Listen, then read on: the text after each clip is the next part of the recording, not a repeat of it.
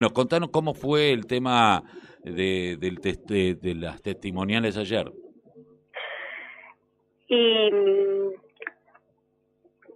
yo en, el, en el momento vi la, eh, hice la mía nada más a la tarde cuando este vi la, los otros testimonios. Y bueno y vi el, el, el mío.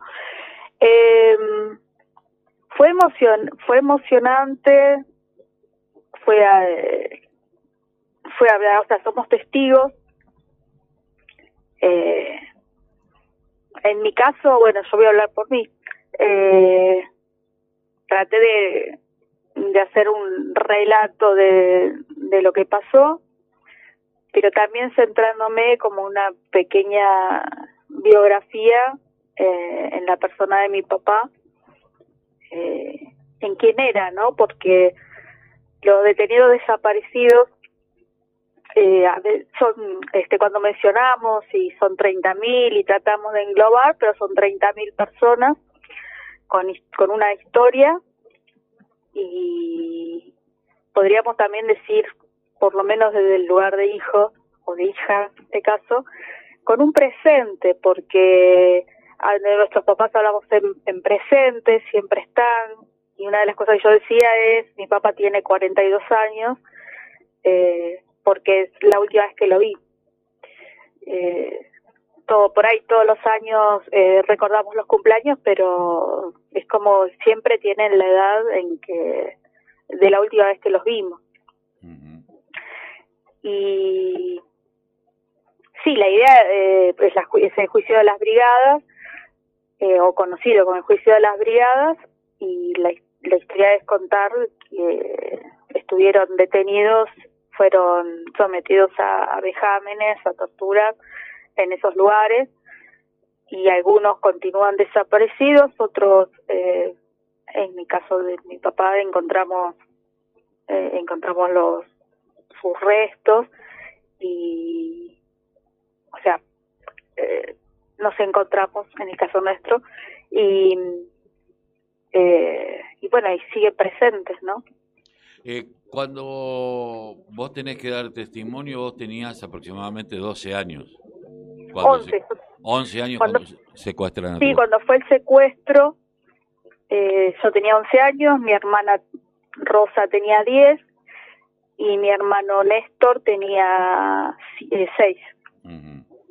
eh, para una niña de 11 años que ya es consciente de lo que está sucediendo y que puede ver, no es lo mismo que tal vez para un chico de 6 o para un chico menor o para un bebé, eh, lo cual te hace, vos eres una preadolescente eh, y conociendo, eh, como yo te conozco, sé que tu papá era un luchador y era alguien que había venido huyendo del fascismo en España luego de la Guerra Civil Española. Sí, eso traté de contar, o sea, eh, del, del niño, el, niño que vivió el un terrorismo de Estado también, eso también lo, eh, ahora se, lo vemos con, lo vemos con dentro de otra perspectiva en lo que es la historia, eh, y bueno, lo que hubo en, eh, en ese momento, más que una guerra civil, eh, hubo un golpe institucional, o sea, un golpe de, del lugar de las Fuerzas Armadas, con el apoyo también de la Iglesia o clerical, eh, y que se implantó a sangre y fuego. Hubo resistencia de la Segunda República y entre esos eh, dentro de esa historia está la, la de mi papá, su, su papá y, y, sus tíos eran fueron milicianos republicanos, o sea, fueron se convirtieron en milicianos republicanos a partir del de, de este golpe de estado que hace Franco. Y fueron perseguidos. En el caso de, de mi abuelo eh, se exilió en Francia, pero los que quedaron o sea, los familiares, fueron este, lo que yo decía y como para refrescarlo de lo que se está hablando eh, hace, hace un tiempo, fueron víctimas del terrorismo de Estado. Eh, mi papá nació en, se crió en Barcelona.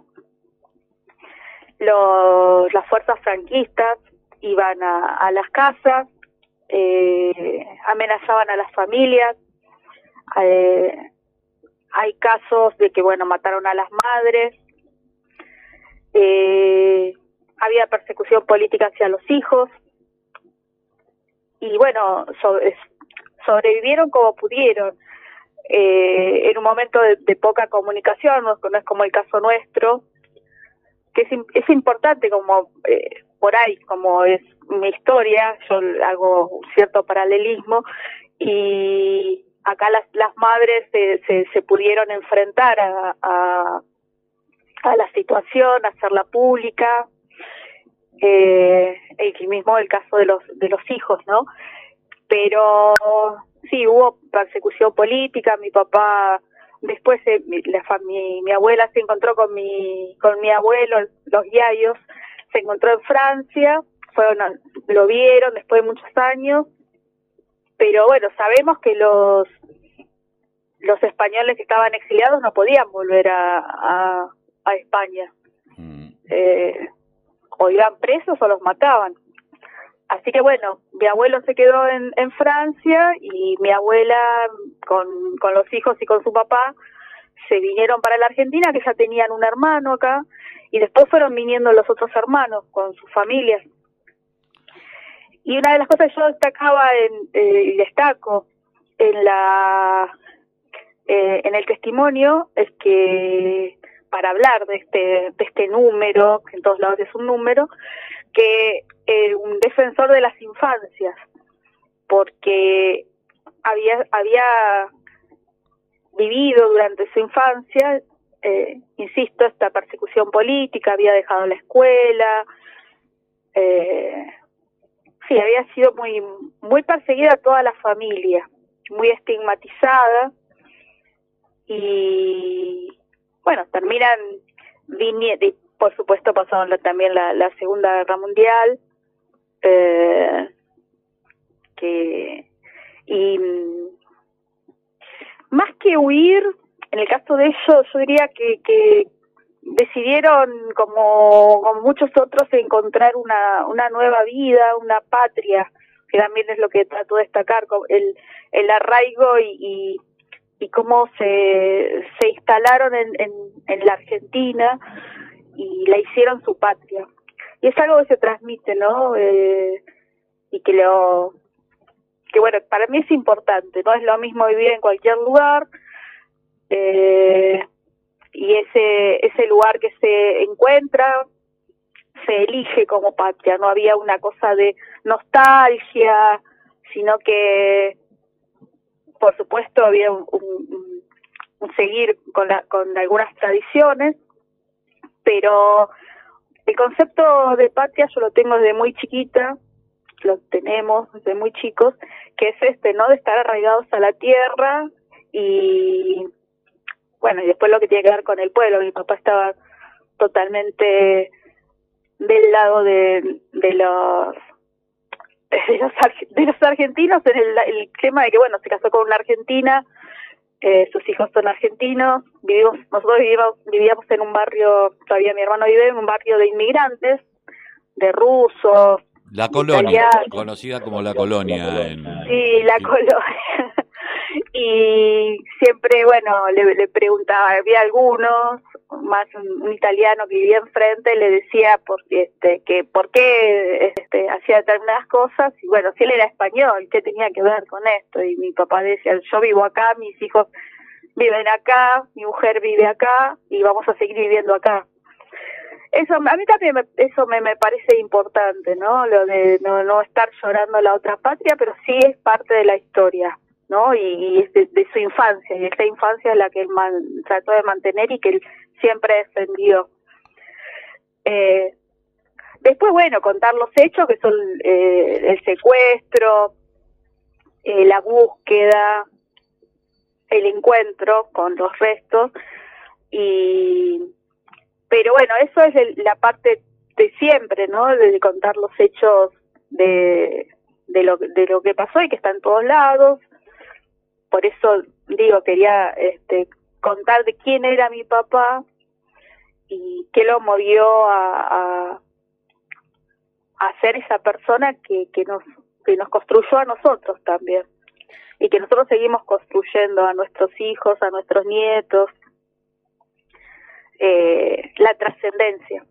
Eh, María, cuando yo, yo, pensaba lo siguiente recién, eh, ¿qué, qué, qué, situación distinta es, es, o cómo lo vivís vos eh, esta cuestión de que eh, eh, vos haberte podido reencontrar con los restos de tu papá con respecto a otros compañeros que todavía no lo pudieron hacer?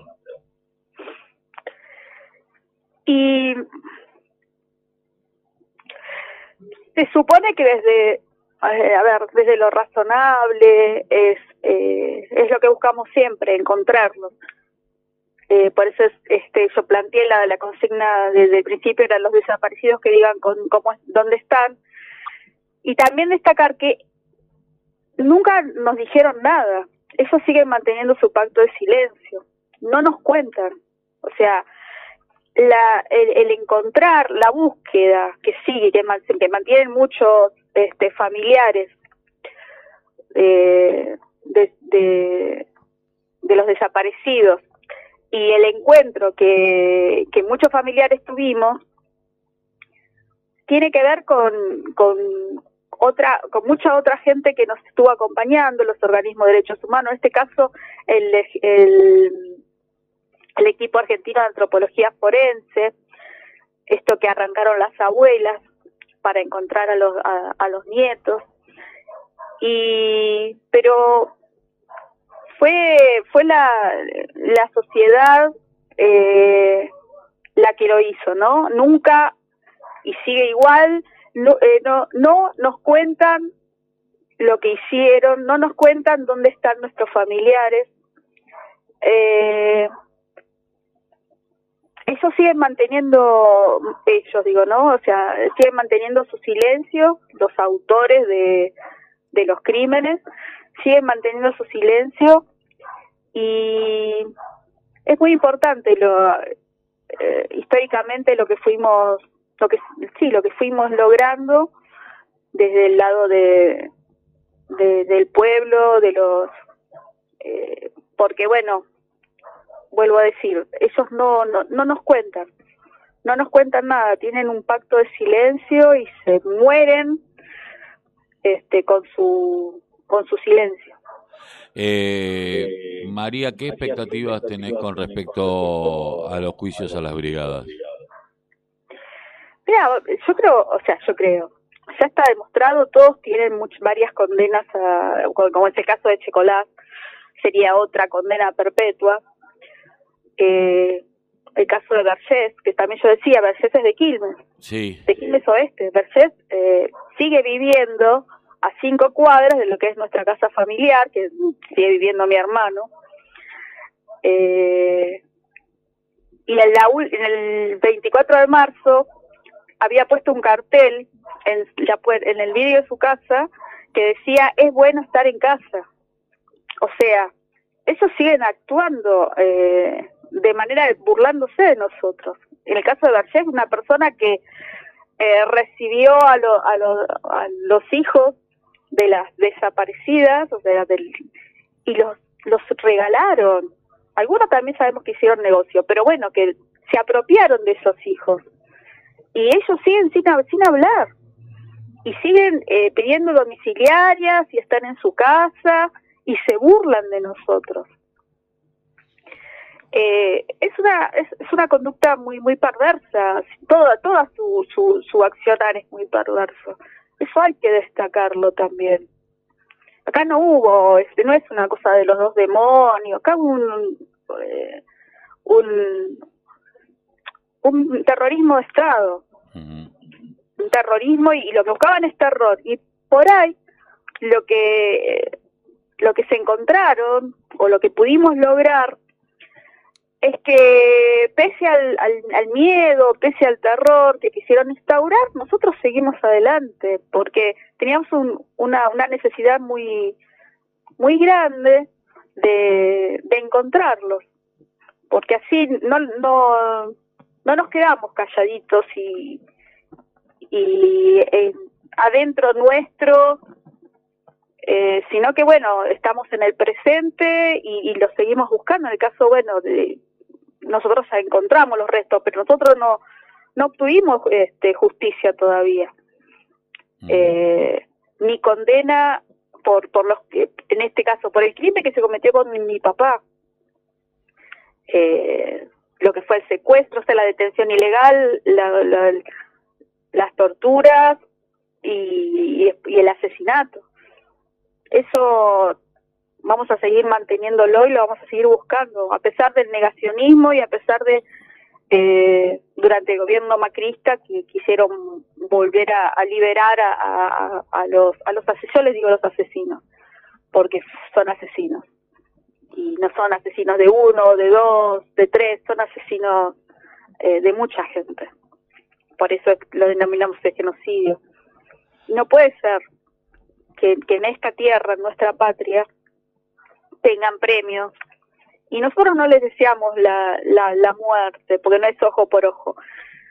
Pero sí, sí tienen que ser reconocidos por la sociedad, por la justicia de acuerdo a los crímenes que cometieron y tiene que haber una, una sanción y en este caso eh, lo más que podemos hacer es que sea perpetua, de por vida, no nos interesa que se mueran, no nos interesa que se mueran, nos interesa que sean condenados en vida por esta sociedad a partir de lo que le hicieron a nuestros familiares. María Marta, te, agradezco mucho haber pasado por la mañana informativa y te mandamos un beso gigante desde aquí.